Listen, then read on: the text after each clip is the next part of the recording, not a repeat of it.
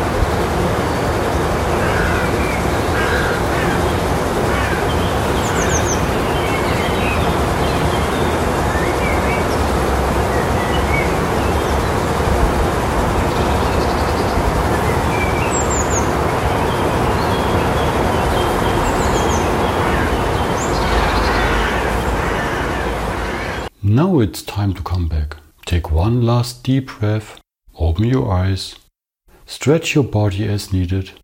Have a wonderful day.